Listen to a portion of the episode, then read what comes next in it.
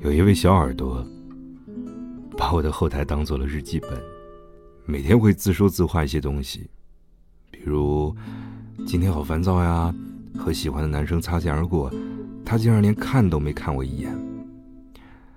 嗯，今天又加班了，十二点一个人回家，路上安静的要死。我想要是有一个人这个时候把我绑架了，可能全世界都没人知道吧。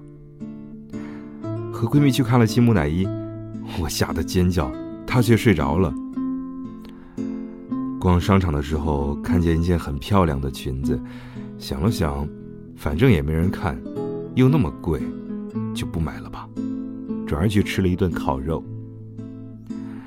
我想回他一句，又怕让他受到惊吓，因为以前也有一位小耳朵会在后台写一些东西。有一次我回了他，他吓了一跳，说。呀，还有人说话的呀！那一次他很开心，我们聊了几句。不过那以后，他再也没有留过言。有些秘密，有些孤独，只适合放在一个没人知道的地方。想起的时候拿出来看看，第二天还是要擦掉眼泪继续前行。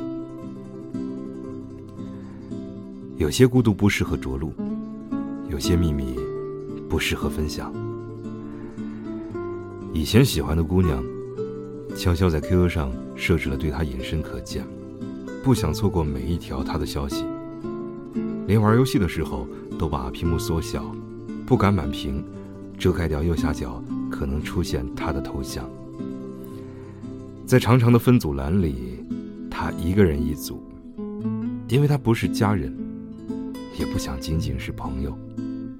我经常给他的封面点赞，经常去他的空间留言。直到有一天，他相册的密码变成了重要的日子，然后我把所有和他相处的日子都输入了一遍又一遍，却没有一个是答案。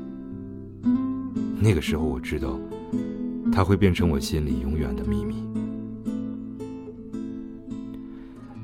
前几天和一个朋友在喝茶，他和我说：“莫叔，曾经喜欢的一个男生给我很早很早的朋友圈点赞了，悄悄的一个赞，没有一句话。”我说：“那他一定在悄悄的翻你的朋友圈。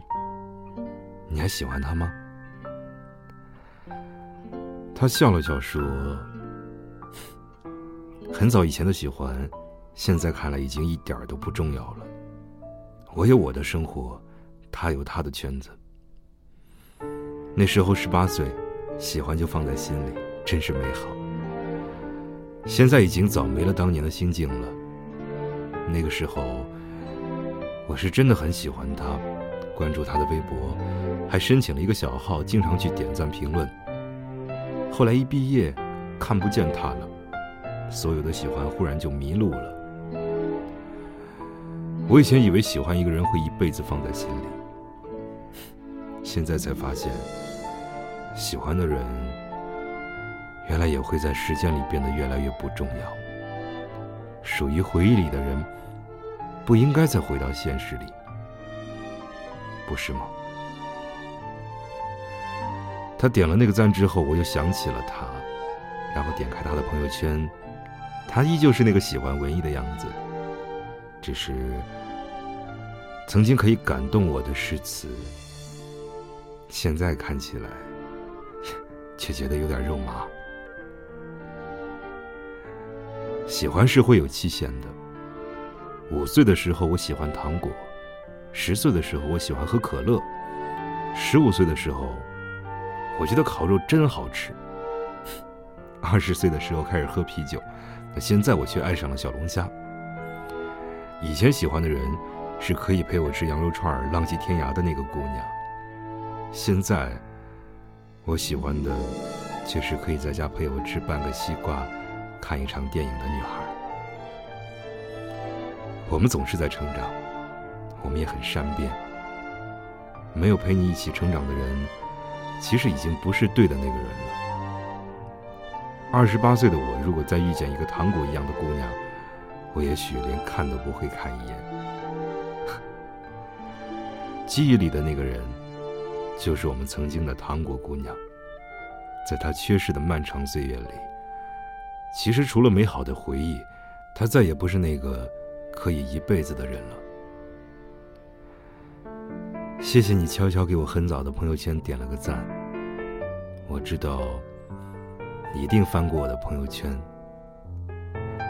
也许那段回忆让你寂寞的时候想起，但是岁月的河流，早已让我们站在了两岸。这世上所有的东西都会过期，就像《重庆森林》里的那句台词：“不知道从什么时候开始。”在每个东西上面都有一个日子。秋刀鱼会过期，肉酱会过期，连保鲜纸都会过期。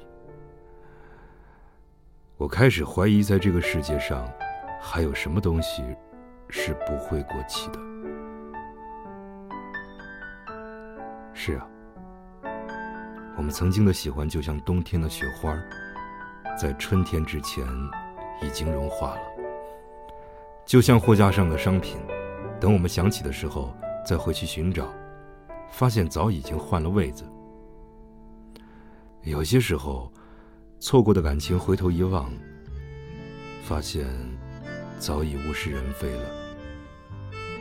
岁月最是无情，曾经吟诗作对的少年，变成了抽烟喝酒的大叔。最后，自己说了一句幼稚。就概括了喜欢了那么多年的人。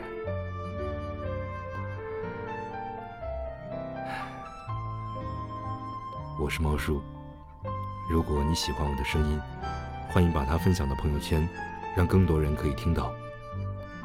如果你有感情方面的经历想与人分享，欢迎通过公众微信号“猫叔 FM” 与我联系。嘿，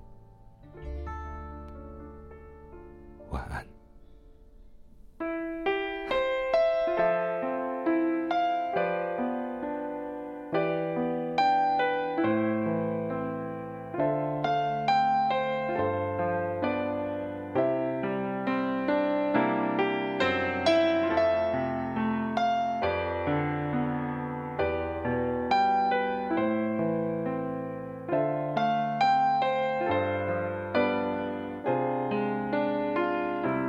小学里八分的蒲公英，是记忆里有味道的风景，不是操场传来蝉的声音，多少年后也还是很好听，将。